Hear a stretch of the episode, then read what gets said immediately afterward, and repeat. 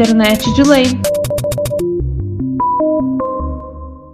O Marco Civil da Internet e a pornografia de vingança.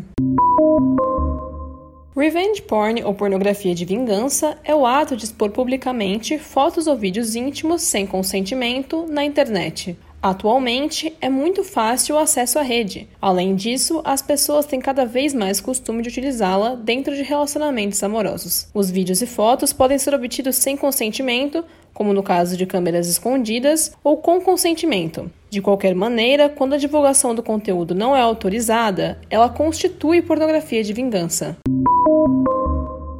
Desde 2014, ano em que o Marco Civil foi aprovado, é mais fácil localizar e punir os responsáveis pela distribuição de cenas íntimas sem o consentimento dos participantes. Isso acontece porque o Marco Civil obriga os sites, blogs, aplicativos e outros provedores a guardar os registros de acesso dos usuários por seis meses. Assim, as autoridades têm facilidade para descobrir quem foi o primeiro a divulgar o conteúdo e quem continuou essa divulgação. Os responsáveis podem responder por injúria e difamação, segundo o artigo 21 do Marco Civil da Internet. Além disso, o provedor em que o conteúdo está hospedado também é punido se não retirar as imagens do ar assim que for notificado e pode responder por violação da intimidade decorrente da divulgação.